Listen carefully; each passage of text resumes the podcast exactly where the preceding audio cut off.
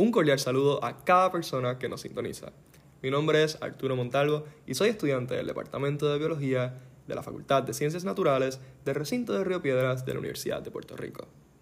Este podcast surge como una iniciativa del curso de la neurobiología de las enfermedades psiquiátricas ofrecido por nada más y nada menos que la doctora Carmen Maldonado Blar.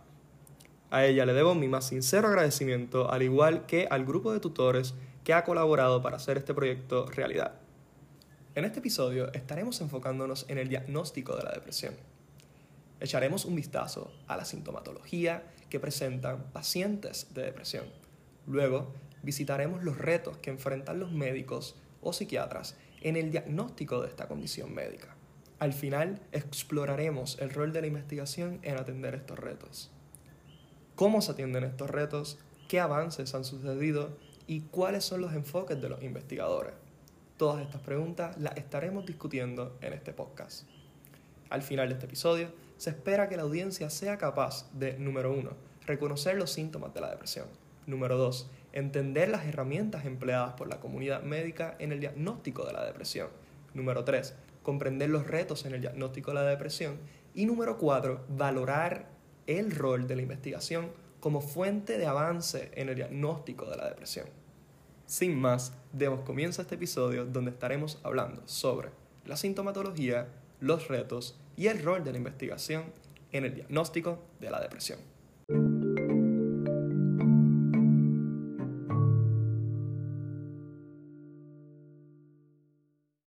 Antes de entrar de lleno en los criterios de diagnóstico y la sintomatología de la depresión, quisiera primero contextualizar en lo que es vivir con la condición. La Organización Mundial de la Salud reconoce la depresión como una de las causas principales de discapacidad en el mundo.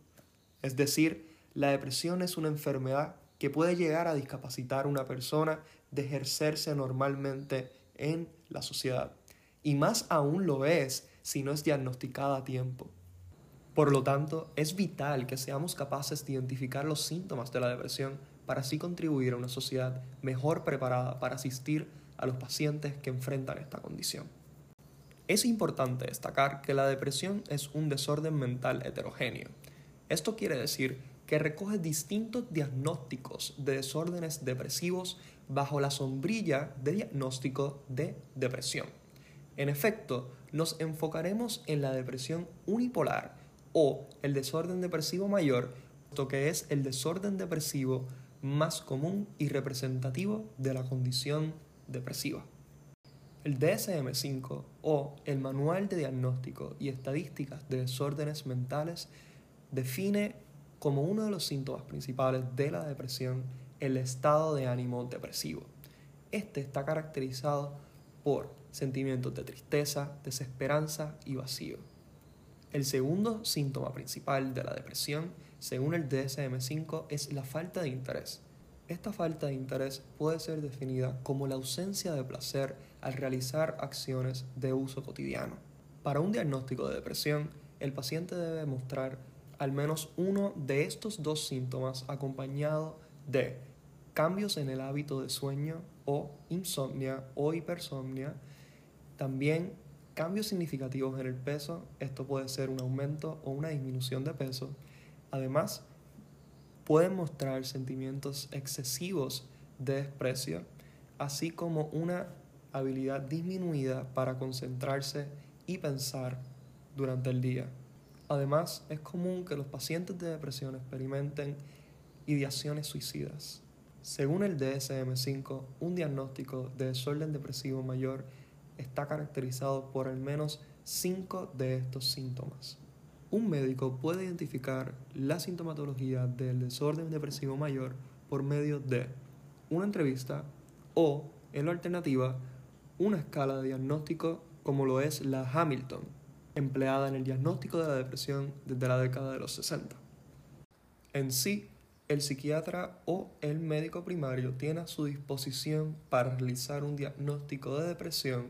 Primero la escala sintomatológica con la cual pueden identificar los síntomas primarios de la depresión y en ocasiones limitadas reservan unas pruebas biológicas para examinar si el caso del paciente ha sido uno que, por ejemplo, es persistente y así poder tipificar ese tipo de diagnóstico como en depresión persistente, que conllevaría otro tipo de tratamiento.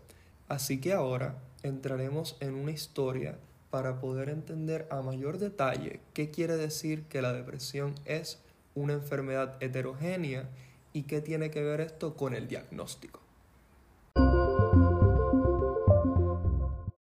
Paciente A visita a su médico y éste le diagnostica con desorden depresivo unipolar. Paciente B va a su médico primario y éste le diagnostica con desorden depresivo unipolar también. Cuando revisan los expedientes de cada paciente, el paciente A y el paciente B, identificas que ninguno de los síntomas que tienen coincide. Aún así, el paciente A y el paciente B son ambos pacientes de depresión. ¿Cómo esto es posible? El panorama recién presentado resume el primer reto que enfrentan la comunidad médica en el diagnóstico de la depresión. La heterogeneidad de diagnóstico es vista tanto a nivel de el desorden depresivo como la gama de enfermedades y también dentro del desorden depresivo mayor como un tipo de enfermedad. Así que con distintos síntomas se puede diagnosticar una misma condición. Este reto cobra importancia al considerar dos situaciones. Número uno, la tasa de falsos positivos en el diagnóstico de la depresión puede resultar ser más alto que para otras condiciones de origen patológico. Mientras tanto, también el diagnóstico de la depresión constituye la ruta del tratamiento, por lo cual distintos tipos de diagnóstico y la heterogeneidad del diagnóstico puede resultar también en tratamientos menos efectivos. Refiriéndonos a la historia anterior, puede ser que entonces el paciente A responda a cierto tipo de tratamiento, mientras que paciente B no. Nos queda cuestionar qué pudiese resolver esta situación. Bueno, la realidad es que una de las raíces de este problema es la ausencia de biomarcadores confiables para el diagnóstico de la depresión. En su definición más amplia, un biomarcador es una sustancia o un elemento que se analiza para así determinar si un paciente puede o no tener una condición.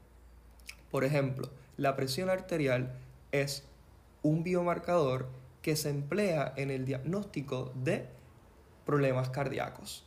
En la depresión, los biomarcadores son escasos y son reservados, como anteriormente mencionado, para unas pruebas específicas cuando el paciente no se ha mostrado receptivo a la terapia.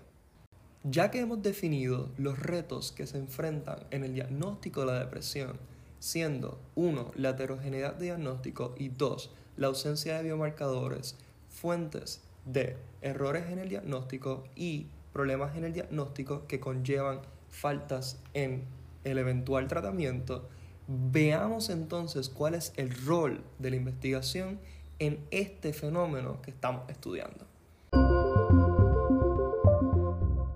Debo empezar resaltando que los retos antes mencionados son constantes en el campo de las enfermedades neuropsiquiátricas, así que el rol de la investigación es similar en el resto de las enfermedades psiquiátricas. Enfoquémonos ahora en entender cuál es el objetivo de las investigaciones que tratan de avanzar el campo del diagnóstico de la depresión. En síntesis, la mayoría de las investigaciones en el diagnóstico de la depresión se enfocan en identificar nuevos biomarcadores. Dos vertientes de investigación se establecen en esta búsqueda de biomarcadores.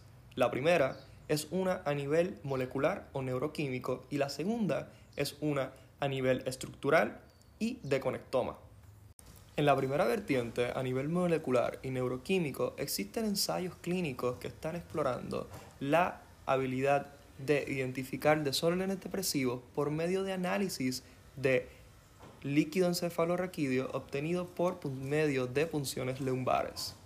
Sin embargo, este enfoque en las punciones lumbares no resulta ser apropiado porque resulta en costos sumamente elevados en cuanto al procedimiento una vez sea lanzado en la práctica médica. En sí, el enfoque de este tipo de investigaciones es analizar los neurotransmisores que están presentes en este tipo de muestras. La teoría que acoge este tipo de enfoque es que se piensa que la depresión surge como un efecto de la disminución de neurotransmisores monoamínicos en el espacio del cerebro. Ahora bien, en el 2018 la revista de psiquiatría translacional publicó un artículo donde se lucía un método diagnóstico a partir de la medición de metabolitos de neurotransmisores en la sangre. ¿Qué es lo revolucionario de este, de este nuevo tipo de diagnóstico que está en su etapa preclínica clínica? Este nuevo tipo de diagnóstico permite hacer pruebas mucho más costo eficientes ya que se utiliza como muestra la sangre. Los resultados de esta experimentación parecen apuntar a que este tipo de pruebas de sangre es efectiva en el diagnóstico de la depresión. Así que no se sorprendan si en el futuro logramos tener pruebas de sangre para diagnosticar la depresión. Por otro lado, la vertiente que estudia la anatomía y los conectomas del cerebro radica su experimentación en el advenimiento de técnicas avanzadas para visualizar la actividad del cerebro. El fMRI o las imágenes de resonancia magnética funcionales permiten visualizar cuán activo está el cerebro por medio de la identificación del flujo de sangre. A pesar que actualmente las aplicaciones médicas de esta técnica son raras en el diagnóstico de la depresión, mayor número de investigaciones podrían facilitar su eventual uso de costumbre en la comunidad médica. En el 2017, la revista Nature publicó un artículo donde se identifican cuatro subtipos de depresión basándose en imágenes de resonancia magnética funcional. Este descubrimiento es de gran interés, pues el grupo de científicos de la Escuela de Medicina Weill Cornell identificaron que uno de estos cuatro subtipos respondía mejor al tratamiento por estimulación magnética transcranial. Este tipo de experimentos prueba la importancia de explorar esta vertiente de investigación, pues sería capaz de permitir mejores tratamientos dado un mejor asesoramiento en el diagnóstico. En general, ambos enfoques, tanto a nivel neuroquímico como a nivel anatómico, son relevantes para el campo del diagnóstico de la depresión. La identificación de biomarcadores no tan solo permite hacer mejores diagnósticos, sino que también habilita a los médicos a ofrecer mejores opciones de tratamiento. Por lo tanto, la traducción de la investigación básica al ambiente clínico es sumamente esencial para mejorar el diagnóstico de la depresión. Los ejemplos antes presentados son sumamente relevantes, pero si no son traducidos a la práctica clínica, realmente no veremos el efecto y el aporte de la investigación por un buen tiempo. Es necesario traducir este tipo de investigaciones al ambiente clínico para así mejorar el diagnóstico de la depresión. A modo de conclusión, reiteremos los puntos más relevantes que hemos discutido en este episodio. En primer lugar, identificamos que la comunidad médica de psiquiatras carece de herramientas de diagnóstico más allá de las baterías de sintomatología. Pudimos entender los síntomas de la depresión y luego vimos los retos que enfrenta la comunidad médica al diagnosticar esta condición médica. Al final pudimos reconocer la relevancia de la investigación en los avances del diagnóstico de la depresión. Gracias por quedarse aquí hasta el final. Este episodio ha sido producido con la ayuda de la doctora Carmen Maldonado Blar, quien ha ofrecido el curso de la neurobiología de las enfermedades psiquiátricas durante el curso actual del 2020-2021. A ella le debo mi más sincero agradecimiento, al igual que al grupo de tutores que ha colaborado en esta iniciativa. Gracias nuevamente a ustedes por unirse y quedarse hasta el final y también gracias al programa NeuroID por publicar este podcast en su página. Que tengan un excelente día y nada, ya conocen un poco más sobre la sintomatología los retos y el rol de la investigación en el diagnóstico de la depresión.